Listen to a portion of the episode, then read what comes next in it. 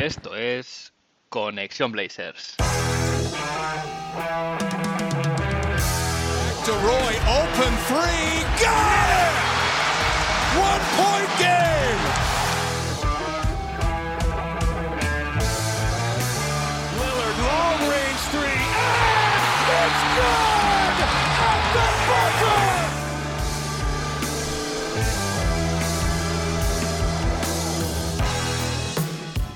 Bienvenidos al episodio 71 de Conexión Blazers. Soy Héctor Álvarez y para empezar la semana bien toca mirar Oregón para traerte una dosis de todo lo que necesitas saber del equipo y al menos una hora, un rato que se te hará corto. Qué alegría es ser fan de los Portland Trail Blazers en estos días, el equipo juega intenso, divertido y además gana y lidera la conferencia oeste. ¿Quién nos lo iba a decir antes de empezar la temporada? Ahora mismo el equipo está con un balance de 5 victorias, una derrota, líderes, como decía, de la conferencia oeste. Y es que hay que irse hasta 1999 para un inicio mejor de, de 5-1.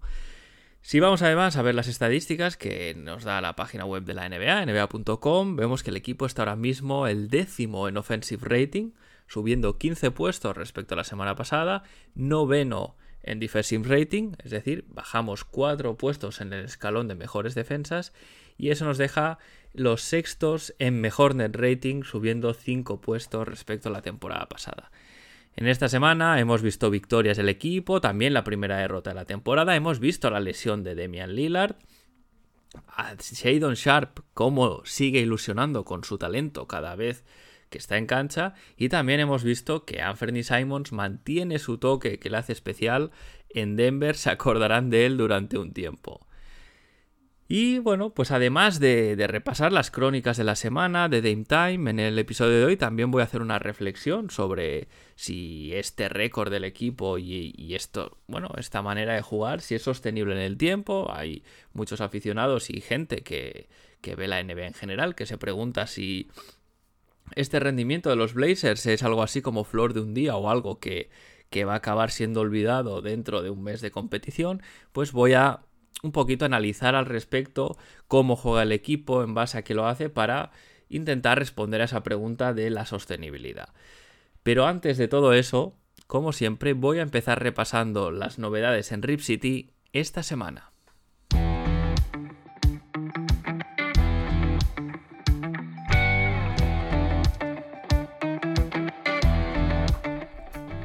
Empiezo visitando a la enfermería. Añadió a los tres jugadores que no habían debutado todavía en regular season, como Gary Payton II, Trendon Watford o Olivier Sarr. Se añade a este grupo de jugadores inactivos Demian Lillard, con problemas en el gemelo derecho, que tras una resonancia magnética se confirmó que bueno, será reevaluado entre una y dos semanas. Dame se, se perdió el partido contra los Houston Rockets. Y bueno, aunque el calendario está siendo amable a nivel de descanso del equipo para, para que Dame se pierda los mínimos partidos posibles, ya sabemos, lo dijo Chansey Billups en la rueda de prensa ayer, que contra Memphis no estará disponible. Esta lesión se produce en el encuentro contra Miami. Eh, Dame, tras tirar un triple, hace un, como un gesto de dolor, este gesto intuitivo en, de, irse a agarrar el gemelo tras, tras un tiro. Y bueno, parece ser que no hay que asustarse, que se trata simplemente de, una extensión y preextensión del, de, del gemelo. Dame dijo que podría haber seguido jugando, que de hecho de haber sido un partido de playoff lo hubiese hecho sin ningún problema. Y como decía, dentro de lo malo, un buen calendario a nivel de pocos partidos y descanso por este tema de Halloween por medio ha pillado bien a los Blazers, por lo tanto es un buen calendario para perderse pocos partidos. Además, estamos hablando del inicio de la temporada, todavía no hay nada en juego, así que lo importante es que Dame vuelva al 100%, no hay que forzar, y si se tiene que perder 5 partidos para volver al 100%, mejor eso que que se pierda 4 y luego esté un poquito renqueante durante, durante un par de semanas o incluso meses de competición. Otro que se, que se ha apuntado a la enfermería es Josh Hart.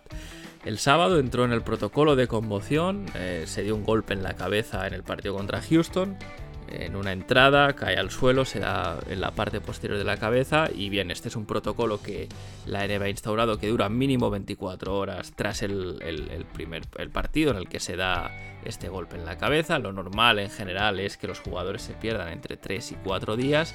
En el caso de Hart, no sabemos todavía si estará listo para el partido contra los Memphis Grizzlies.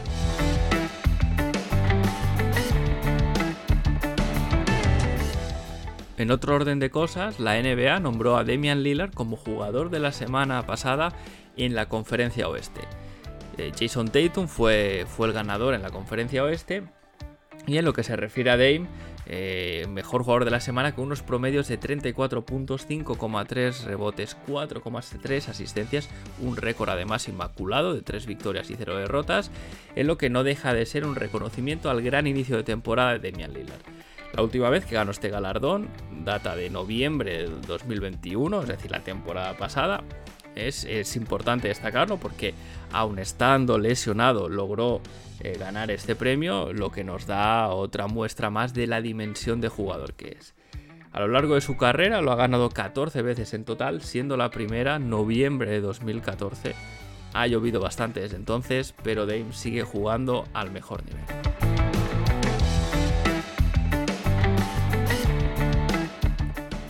Y la ESPN publicaba una lista de las franquicias mejor gestionadas de la liga, una lista que elaboraban los distintos insiders que tiene este medio de comunicación.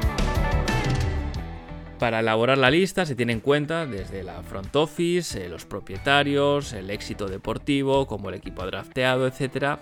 Y en la ESPN situaban a los Blazers en el puesto número 26 de una lista que lideraban Miami Heat, Toronto Raptors o Los Ángeles Clippers es fácil entender un poquito por qué está la franquicia ahí abajo. Al final, eh, no podemos olvidar una propiedad desinteresada, ¿no? Como he dicho en varias ocasiones con Jody Allen, eh, un general manager hasta la temporada, hasta, bueno, parte de la temporada pasada, como, como era Neil Olshey, mientras que las franquicias que lideran este ranking, pues tenemos a, Miami, que tiene una estructura muy sólida en cuanto a general manager con Pan Riley, Spolstra en los banquillos.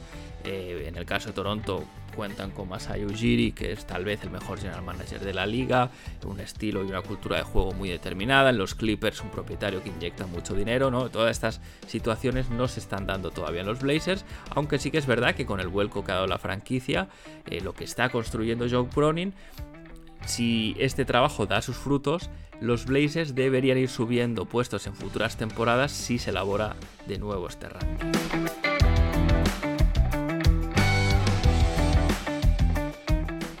Y hablando de rankings, la revista Forbes publicaba una lista con el valor estimado de cada una de las 30 franquicias NBA.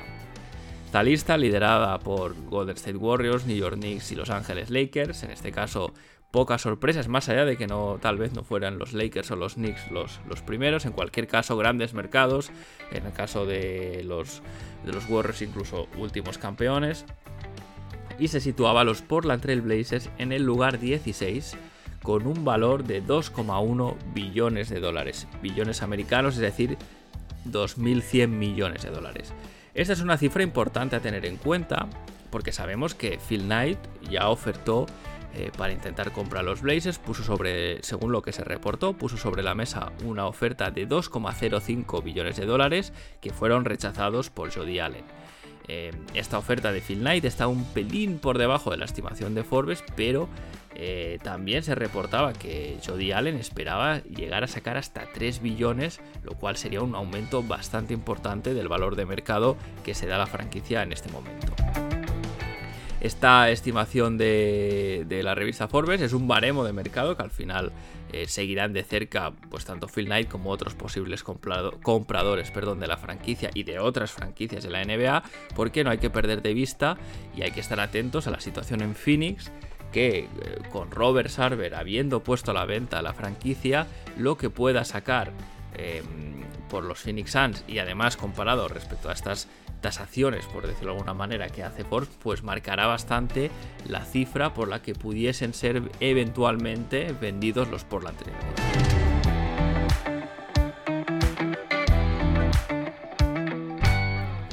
Y cierro el capítulo de la actualidad con los Power Rankings de la NBA.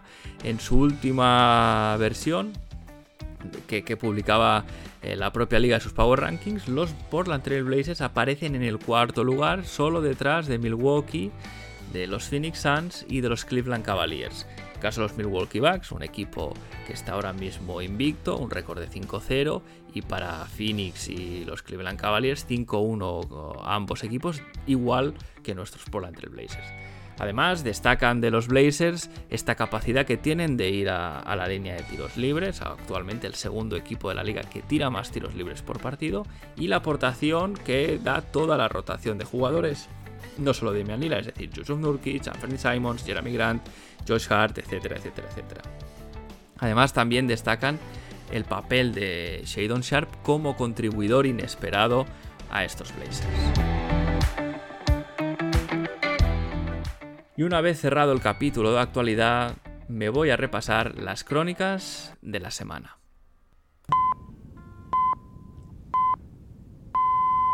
Y el lunes, Portland recibía la visita de los Denver Nuggets en un partido que acaba con victoria por 135 a 110.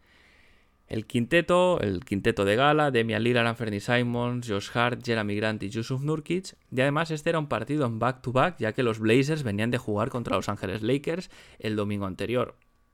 Winslow no jugó por un esguince del tobillo y eso que era Winslow una pieza importante, bueno para este matchup por el tamaño de, de los Denver Nuggets. En cualquier caso, este partido una piedra de toque contra un rival bastante duro, de hecho, a priori de los favoritos para, estar arriba en la conferencia oeste. Y hay que decir que el partido empezó lento, empezó mal, como suele ser eh, clásico en estos Portland Trail Blazers de Chansey Billups. Eh, tras el 2-0 inicial, eh, en que Portland se pone por delante, a partir de ahí un parcial de los Denver Nuggets de 14-0, que hicieron básicamente atacando la pintura. Denver hizo mucho daño con Michael Porter Jr. y Aaron Gordon, que tenían facilidad para superar a sus pares. El caso de Aaron Gordon especialmente flagrante porque ni me acuerdo la cantidad de mates que hizo debajo del aro gracias a esta superioridad física.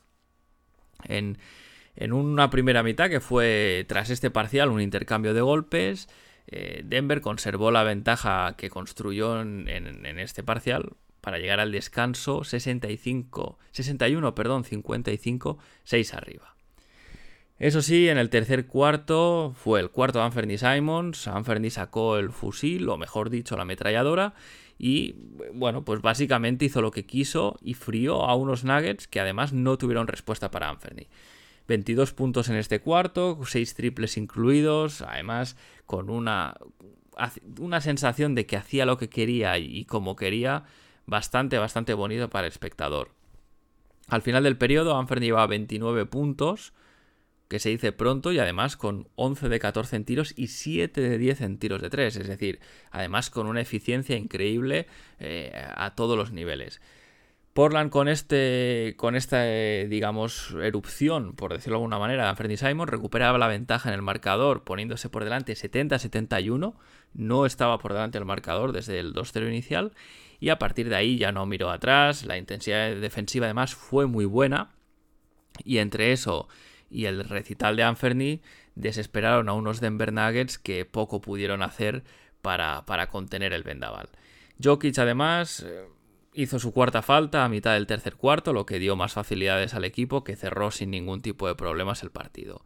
Pudimos ver minutos basura para Jabari Walker y Greg Brown eh, tercero, en un partido que acabó muy plácidamente. Eh, conclusiones y cosas a destacar. Bueno, principalmente una cosa que, vengo diciendo hace mucho tiempo, que, es una realidad en la liga, y es que en esta NBA el tamaño importa y Denver hizo mucho daño con eso. La altura y la envergadura de los jugadores es clave.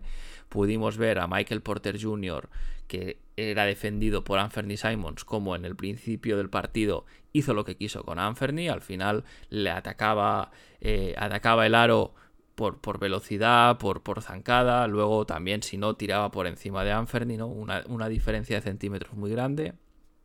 También Aaron Gordon lo hizo con Josh Hart. Eh, en el caso Aaron Gordon lo usó sobre todo cortando a canasta y haciéndose fuerte en la pintura, que Hart, pese a su intensidad y las ganas que pone, que eso está fuera de toda cuestión, al final no podemos olvidar que, Aaron Gordon tiene muchos más kilos, más altura, más fuerza y era capaz de finalizar siempre en el aro con ventaja.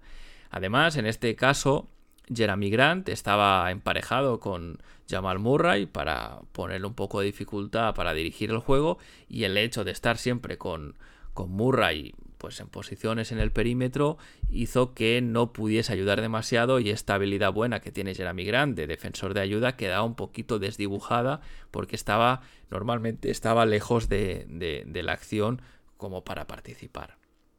Eso sí, hay que destacar que, Grant hizo un buen hizo un buen trabajo como defensor primario sobre el balón.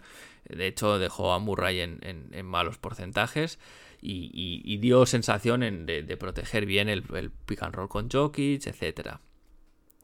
Pudimos ver una buena intensidad del equipo, pese a venir en back-to-back, esto es importante porque en, ocasiones cuando hay back-to-back y además siendo uno fuera, como era de los Lakers y otro en casa, em, con un viaje por medio, pues el, equipo lo nota. En este caso no, no pareció, de hecho pareció que eran los Denver Nuggets los que venían de hacer un back-to-back y no Portland. Y una de las claves del partido fue que Yusuf Nurkic contuvo muy bien al Joker. Al final Jokic acabó con un triple single, podríamos decir, de 9 puntos, 9 rebotes, 9 asistencias en un mal partido. Nurkic fue muy físico con, con Jokic y, de hecho Jokic solo pudo tener sus respiros cuando coincidió en pista con Drew Eubanks, con el que sí que le pudo hacer más daño. Esto hay que destacar también, un error por parte de Billups, porque en, este tipo de, partidos no se le puede dar vida o, respiros así al, MVP de la liga. Debería haber, al menos en mi opinión, hacer coincidir siempre los minutos de Jokic con los de Nurkic en pista, pero bueno, en este caso decido que no fuese así y sí que es verdad que Juvan sufrió bastante para, para emparejarse con el serbio. Eh, en el caso de Yusuf Nurkic, además, eh, bueno, pues aportó, además de su defensa a Jokic, pues aportó 13 puntos, 12 rebotes, 6 asistencias, estuvo mal de cara al aro, eso sí, 4 de 12 en tiros, pero en cualquier caso cumplió con su cometido que, era bailar con la más fea y, evitar que Jokic estuviese cómodo y fuese el catalizador habitual que es del juego de los Denver Nuggets. También destacar que Anthony Simons necesitaba un partido como este, Hemos visto que ha empezado la temporada regular bien, pero sin demasiada consistencia. Y, un partido como este, pues eh, le va a venir muy bien para su confianza y para coger ritmo a un nivel más, a una marcha más, vaya. Eh, cuando, cuando entra en erupción es un jugador prácticamente imparable, muy difícil de defender. Y pudimos ver también una bonita imagen de Mian Lillard muy contento disfrutando del show de Anferni. Destacar también a Jeremy Grant con 21 puntos, que jugó un muy buen partido, y a Nasir Little, que está en una línea ascendente, en este caso 18 minutos, pero 11 puntos, 4 rebotes, tomando buenas decisiones y aportando siempre que salía desde el banquillo. Demian Lillard podríamos decir que también jugó un muy buen partido, de hecho mantuvo vivo al equipo al inicio, acabó con 31 puntos, 6 rebotes, 8 asistencias y unos porcentajes de tiro de campo brutales, 62% en tiros de campo, 57% en tiros de 3, en fin, Dame juega en otra galaxia y eso hace que sea mucho más fácil ganar partidos como este. El miércoles los Blazers recibían la visita de los Miami Heat y primera derrota de la temporada por 119 a 98. El 5 inicial, el quinteto de gala, que ya nos lo sabemos todos, Damian Lillard, Anthony Simon, Josh Hart, Jeremy Grant y Yusuf Nurkic, en lo que era un partido con, con Winslow jugando ante su ex equipo. Winslow volvía a estar disponible tras haberse perdido el partido anterior por esta lesión en el tobillo. Un primer cuarto muy bueno de, los Blazers, superando además en intensidad un equipo como Miami, que no olvidemos que ha construido su identidad en base a este esfuerzo. Entonces, eh, dar, dar esta, digamos, sobrepasarles en esfuerzo e intensidad en cancha no es fácil y hacerlo siempre es una buena noticia. A pesar de eso, eh, de la misma manera que este primer cuarto fue muy bueno, el segundo fue, podríamos decir, la otra cara de la moneda hubo un bajón brutal de la energía, el ataque se atascó y de hecho no había, no había ideas más allá que un poquito el hero ball eh, de Demian Lillard o ISOs, jugadas poco elaboradas, eh, poco pensadas y además siempre muy a trompicones, un equipo que, que generó muchas pérdidas, malos pases en general, no siempre acaban en pérdida, pero en cualquier caso malos pases Y, es eso, no siempre forzados por la defensa de Miami. Pero bueno, eh, esto, todo esto llevó al equipo a estar 5 abajo al descanso, pero con malas sensaciones, ¿no? Con, con, la, con la impresión de que estos 5 puntos eran más pequeños, eran menos que el gap que se había visto de rendimiento en la pista. A la vuelta, en el tercer cuarto, Demian Lillard se lesiona y esta igualdad en el marcador, que repito, era igualdad de, un margen pequeño, 5, 6, 7 puntos en el marcador, que no era en juego y en sensaciones, porque ahí la brecha era mucho más grande, bueno, pues esta, esta brecha ficticia, vamos a decir, se evapora y Miami empezó, eh, sin Dame en pista ya, empezó a agrandar su ventaja y ya no miró atrás.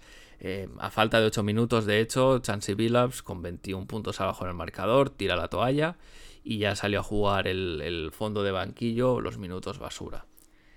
Conclusiones del partido y cosas a destacar. Lo primero decir que el equipo estuvo muy mal en ataque, como decía, un, excepto en el primer cuarto que sí que se vio movimiento de balón. Em, eh, durante el resto del partido no hubo fluidez, hubo malos pases, hubo pérdidas, hubo malas decisiones y la sensación de que los jugadores no estaban cómodos en pista en ningún momento. También pudimos ver, yo creo que el primer mal partido de Jeremy Grant notó y sufrió la, agresividad en defensa de Miami y eso le hizo estar bastante mal de cara al aro. 11 puntos nada más para Jeremy, 1 de 5 en triples, 3 pérdidas, en fin. Eh, un, partido malo para alguien que venía siendo bastante regular con buenas actuaciones. Decir también que hubo cero opciones de ganar este partido una vez Damian Lillard salió lesionado. Hasta entonces siempre uno podía creer y confiar en que Dame se sacase eh, sus trucos de la chistera como hace normalmente, pero en este caso, una vez con Dame fuera, eh, nada que hacer. Además, Anthony Simons tuvo una mala noche, solo anotó 14 puntos y no pudo generar apenas ventajas con los 2 por 1 que le hacían los Miami Heat a Dame en cada posesión. Anthony no fue capaz de explotar eso para, para generar ventajas y, generarse puntos fáciles.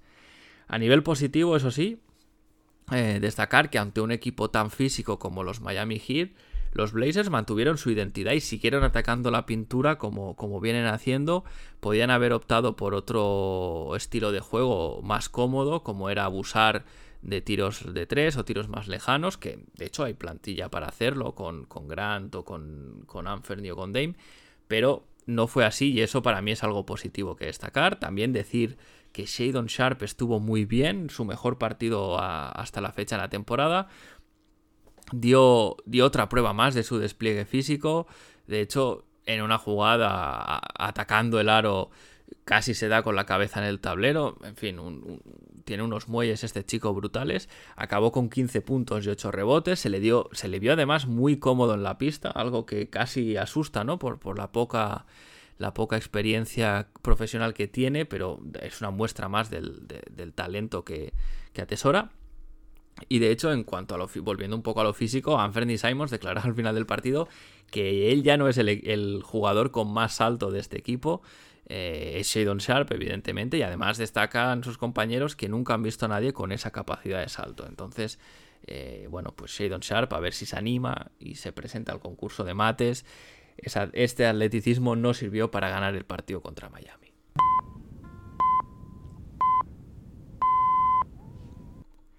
Sí se cerraba la semana el viernes con la visita de los Houston Rockets y una victoria por 125 a 111. Con la baja de Demian Lillard, el quinteto inicial quedaba con Anthony Simons como base, Shadon Sharp, titular en el, en el puesto de 2, eh, Josh Hart, nuestro 3, Jeremy Grant en el 4 y Yusuf Nurkic en el 5. Esta titularidad de Shadon eh, muy importante para darle confianza y, más minutos a un jugador que está llamando a la puerta con muchas ganas. De hecho, podemos decir que casi está tirando la puerta abajo para tener minutos en la rotación una vez vuelva Gary Payton segundo. Y en este partido decir que los Blazers dieron un recital de despliegue físico, no solo Shadon Sharp, sino eh, todo el equipo. Al final una alineación con alguien como Anthony Simons, eh, Josh Hart, Shadon Sharp, etcétera, pues te permite estas cosas. Además, los Blazers jugaron un baloncesto muy, muy divertido en la primera mitad. Yo la, disfruté como, como poco, o sea, como hacía tiempo que no disfrutaba el juego del equipo. Vimos muchas transiciones rápidas tras robo o asegurar el rebote. Eh, se dejaron muchas jugadas de highlight. Shadon Sharp fue en esto protagonista total. Eh, primero, corta canasta, recibe pase de Jeremy Grant y hace un mate de concurso que levantó al banquillo, pero es que en la siguiente jugada, un mal pase eh, de los Houston Rockets provoca un robo de Keon Johnson, que no da el balón por perdido y corre toda la pista para, recuperar este balón, y le lanza una liupa Sharp que machaca con rabia y bueno, en fin, eh, queda como una jugada antológica y hace que se caiga el estadio. El, el, el Moda Center era todo fiestas, sonrisas y alegría. Y bien, tras el descanso, si bien es verdad que el, partido fue un poquito más monótono, los Blazers no acabaron de apretar para escaparse en el marcador. Houston siempre estuvo a unos 10, 12, 13 puntos de, diferencia. Pero bueno, pese a que no pudieron escaparse en el marcador, los Houston Rockets tampoco inquietaron y no se puede decir que, llegasen a, hacer peligrar la victoria en ningún momento. A modo de conclusiones y cosas a destacar, simplemente repetir lo que, lo que he dicho antes. Eh, un partido, una primera mitad muy divertida. Yo hacía mucho que, no me divertía así. Y esto es importante porque eh, al final vemos este, eh, esta NBA, este deporte, para pasarlo bien y, que el equipo haga estas jugadas tan visuales, tan espectaculares, pues ayuda a, que seamos un poquito más fans, a que lo disfrutemos un poquito más. Decir que Keon Johnson dio buenos minutos, aprovechó su oportunidad eh, con estos, bueno, pues con la lesión de Dame y más minutos en el puesto de base disponibles. No estuvo muy fino en el tiro, es verdad, pero sí que estuvo muy intenso en defensa y tomó buenas decisiones. Otro que estuvo muy bien, Yusuf Nurkic, que básicamente hizo lo que quiso en la pintura, dominó el partido a placer, 27 puntos, 15 rebotes, 3 tapones, eh, Alperen Shengun soñará con él, e incluso le vimos abusar físicamente del propio Shengun, que no es un jugador pequeño, y machacar el aro con fuerza, algo que Nurkic no hace normalmente, prefiere acabar cerca del aro con bandejas o ganchos para desesperación del personal, en este partido sí que le vimos machacar bien un par de veces. Anferny fue el líder del equipo, como se esperaba de él en la ausencia de, Demian Lillard. Y ojo a, a Chansey Billups y su cabezonería como punto negativo. De nuevo, otra vez, porque no es la primera vez en la temporada, se empeña en mantener una zona que no funciona. En este caso, en este partido, simplemente porque los Houston Rockets eh, disponían de, cuatro, siempre cuatro, incluso cinco jugadores muy móviles y con rango de tiro sobre la pista. Y de hecho metieron en la primera parte muchos triples a placer porque tenían mucho espacio que encontraban al abrir y tensar demasiado esta zona 2-3 que no está pensada para, para defender este tipo de, unidades donde los prácticamente los cinco eh, jugadores rivales pueden jugar por fuera y tirar. Billups insistió, es verdad que el, que el, nivel de los Houston Rockets pues, te permite tomarte estas licencias, pero sí que es verdad que en este caso no funcionaba y hubiese sido mejor cambiar a otro sistema. En cualquier caso, victoria cómoda y una más en el casillero.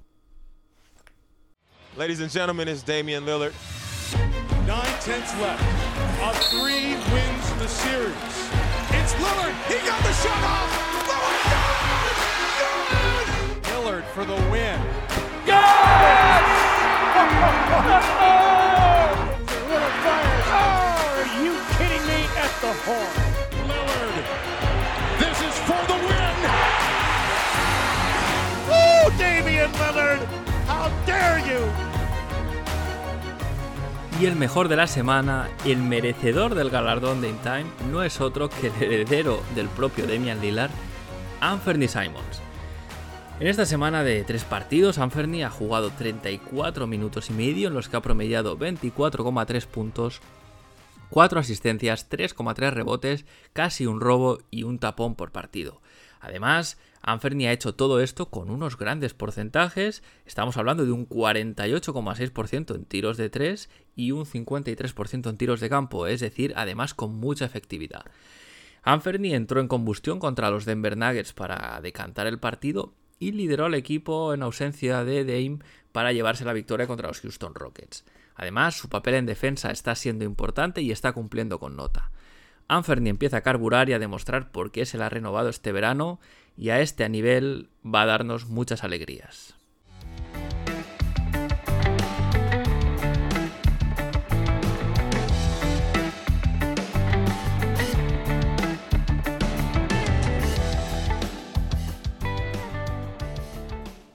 Y como comentaba en la introducción de este episodio, voy a cerrar el día de hoy intentando responder a la gran pregunta que nos hacemos todos, que es si este inicio fulgurante del, equipo es un espejismo o si por lo contrario se puede tomar en serio. Lo primero, decir que la NBA es una liga muy larga y es una montaña rusa, ya lo he dicho en otras ocasiones. Del mismo modo que llevamos dos semanas buenas, vendrán otras que no lo serán tanto, y esto hay que tenerlo presente. Para analizar si nuestros Blazers van a seguir como un tiro o si se van a hundir, aunque probablemente no será ni una cosa ni la otra, hay que entender qué cosas están haciendo bien y sobre todo si estas cosas son sostenibles en el tiempo. Esta sostenibilidad es un factor clave del éxito en esta liga. Entonces, ya entrando en materia, vamos a ver cuáles son los pilares de éxito de este equipo, tanto en ataque como en defensa. Yo creo que se podría decir que temas clave son, por un lado, la intensidad defensiva, y por el otro las transiciones rápidas y atacar la pintura. Si empezamos ya más en detalle con el tema de la intensidad, al final la intensidad en pista es un tema de voluntad y de identidad del equipo. No es algo que se gane o se pierda de un día para otro, sino que es más parte de, un proceso. Billups, lo que sí que hay que decirlo, ha conseguido que los jugadores se esfuercen y esto en principio es algo sostenible a largo plazo porque, repito, es un tema de, voluntad y de identidad, no algo que uno decida eh, de un día para otro. Si vamos ya a mirar, por ejemplo, transiciones rápidas y atacar la pintura, eh, ¿qué decir? Estas transiciones rápidas que estamos viendo este año nacen de robos, nacen de presión defensiva o nacen de cerrar bien el rebote. Mientras estos tres factores, mientras estas tres cosas se hagan, se puede mantener sin problemas. Si vamos a mirarlo ya un poquito a nivel más estadístico, vemos que el equipo está en eh, el decimotercero de la liga en robos, decimonoveno en tapones y un décimo en rebotes, es decir, nada, nada que sea del otro mundo a nivel estadístico, con lo cual entendemos que es un rendimiento que se puede mantener. Además, también estas, estas eh, digamos, transiciones, este atacar la pintura, nace también de la habilidad que tienen varios jugadores en el roster. Tipos como Josh Hart, como Nasir Little, el propio Justice Winslow, Anthony Simons, Damian Lillard, ahora que está sano y se le ve mucho más rápido, incluso Shadon Sharp o Keon Johnson, que es menos habitual, son jugadores que pueden correr con el balón, pueden tomar buenas decisiones y en, en definitiva es una habilidad inherente a varios jugadores del equipo, es algo que saben hacer, que pueden hacer, por lo tanto, repito, también sostenible a largo plazo. Vamos a mirar el tiro. ¿Cómo están tirando nuestros Poland Trail Blazers? La verdad es que los Blazers están tirando bien, pero nada fuera de lo común. Es decir, 48% en tiros de campo, sextos en la liga, 37,7% en tiros de 3, décimos en la NBA y en solo 32 intentos. Aquí estamos en el ranking 24. Es decir, esto es un equipo que no vive ni del triple ni de porcentajes espectaculares. Eh, con Damian Lillard y Anthony Simons, además, se podría forzar más la máquina a tirar de tres, lo que podría generar seguramente más puntos y con su talento manteniendo esta eficiencia en el triple. Si vamos a ver los tiros libres, aquí sí que es verdad que el equipo es el segundo eh, que tira más tiros libres por partido, con 29. Pero bueno, esto va en línea con el estilo de juego de, salir rápido en transición y atacar la pintura. Cuanto más atacas la pintura, más veces vas a la línea de tiros libres. Esto sí que es verdad que podría bajar con la llegada de, a la alineación, la recuperación de Gary Payton segundo. Esto más que nada porque supongo que Josh Hart perdería algunos minutos, pero también es verdad Gary Payton también es un jugador que puede atacar la pintura con facilidad. En cualquier caso, eh, podemos ver, los datos nos dicen que el equipo está teniendo un rendimiento en el tiro normal, nada fuera de, lo común, por lo tanto también sostenible, pese a que vendrán mejores y peores rachas de tiro, no podemos decir ahora que estemos en una buena racha, sino en lo que sería lo normal. Vamos a mirar otros, otros factores como el movimiento de balón. Eh, sí que es verdad que desde que está Chansey Billups se intenta mover más el balón, pero este equipo no siempre lo hace con criterio. Al final, em, los Portland Trail Blazers promedian 21 asistencias por partido. Esto le sitúa en el ranking 26 de la NBA, es decir, no es un equipo que genere demasiados tiros por eh, demasiados puntos por asistencia. Em, y, si vamos a mirar, por ejemplo, las pérdidas, eh, otro factor a tener en cuenta cuando hay más movimiento de balón, el equipo eh, genera, perdón, comete 16 eh, pérdidas por partido, lo que lo sitúa en el ranking 25 de la liga, es decir, es de los peores equipos de la NBA cuidando el balón. Por lo tanto, sobre el papel, más opciones de mejorar que empeorar aquí, con lo cual tampoco este es un factor eh, que, digamos, esté fuera de los radares, fuera de la, de, la normalidad para explicar el, el, el, éxito de estos Blazers. Vamos a mirar otra cosa, el small ball, muy del gusto de Chansey Billups. Al final es, es eh, por estilo y por necesidades del roster, porque no hay un pivot fiable que supla a Yusuf Nurkic, Billups ha usado bastante, bastante este recurso y ha encontrado con la clave, con la pieza que hace que esto funcione, que es Justice Winslow. Con lo cual, e, este small ball se ha, vamos a decir, se ha instaurado como una herramienta situacional que puede ayudar a, ganar partidos. No hay que perder de vista que Justice Winslow tiene el segundo eh, mejor más menos del equipo con 3,6 em, puntos más, por así decirlo, positivos. Con lo cual, esto indica que el small ball funciona, así que este recurso que Billups está usando lo va a poder seguir manteniendo, es una cosa sostenible. Em, cosas hay que ver también a nivel general.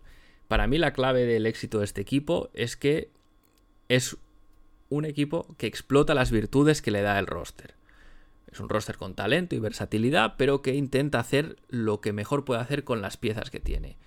¿Quiere decir esto que el equipo es perfecto y que va a ganar casi todo lo que queda? No. Eh, como decía, vendrán malas rachas. Ojo que hay, largas giras eh, fuera de casa. Esta, esta misma semana se empieza una de seis partidos fuera.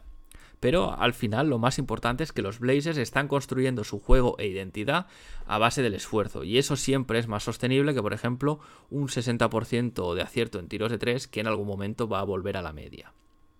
En cualquier caso, Disfrutad de los buenos momentos, de estos momentos que estamos viviendo ahora. Serán gasolina para creer cuando lleguen los malos, pero eh, este año este equipo parece que ilusiona. Esto no es fácil de, conseguir, así que no nos, no nos preguntemos tanto si, si, dentro de 20 partidos el equipo va a estar aquí o va a estar allí. Disfrutemos del proceso, porque repito, todo va en línea para seguir construyendo a partir de aquí. No, no hay preocupación de que esto vaya a acabarse mañana.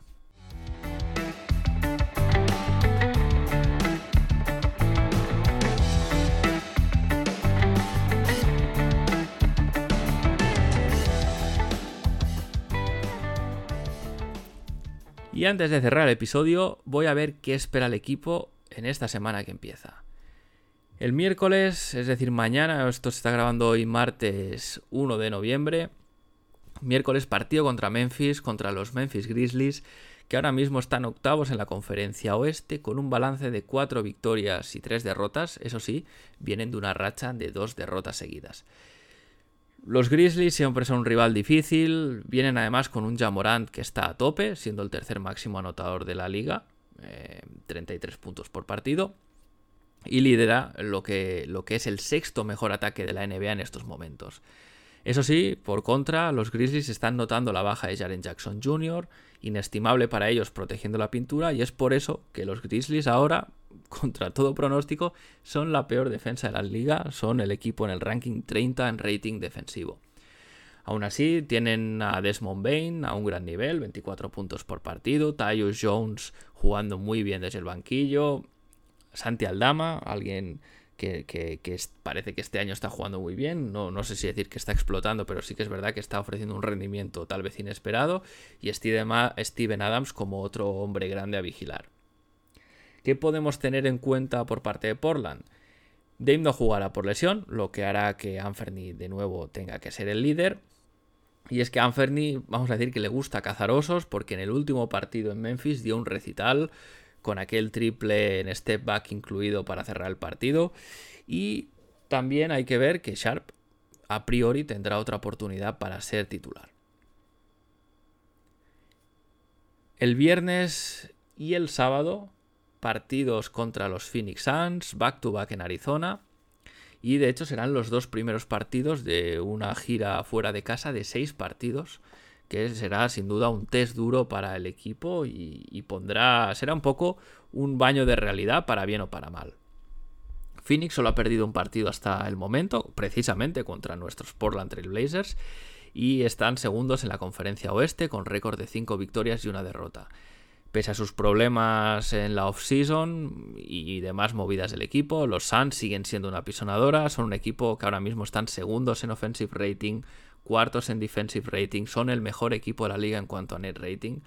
Eh, tienen a Booker a nivel MVP, 29,3 puntos por partido con 53% de tiros de campo. Siguen teniendo a jugadores como Chris Paul, como Michael Bridges o como Cam Johnson a un gran nivel. Y sí que es verdad que DeAndre Ayton no estará disponible por lesión. Pero bueno, el pívot australiano Jock Landale eh, está siendo una de las sorpresas de la temporada en Phoenix por su buen rendimiento y será el encargado de, proteger su pintura. Este será un test para Yusuf Nurkic porque debería dominar a Landale como ya hiciera con Ayton en este segundo partido de la temporada, que fue la victoria contra los Phoenix Suns.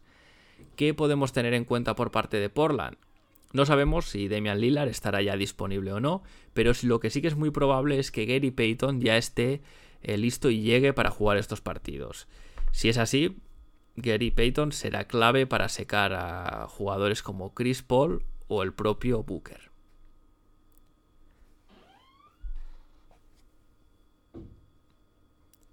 Y con esto cierro el episodio por hoy. Si tenéis algo que decir sobre el podcast, alguna propuesta, comentario, tema que queréis que trate, no dudéis en contactar. Recordad que lo podéis hacer a través de los comentarios en iVoox, lo podéis hacer a través de la dirección de correo conexionblazes.gmail.com lo podéis hacer también a través del Discord de la comunidad de Back to Back y en Twitter en la cuenta arroba conexionblazers. Si habéis llegado hasta aquí, Gracias por estar ahí una semana más apoyando a Conexión Blazers. Si os gusta el podcast, recordad recomendárselo a vuestros amigos, a vuestras amigas. Yo sin más me despido. Seguimos conectados. Hasta la semana que viene.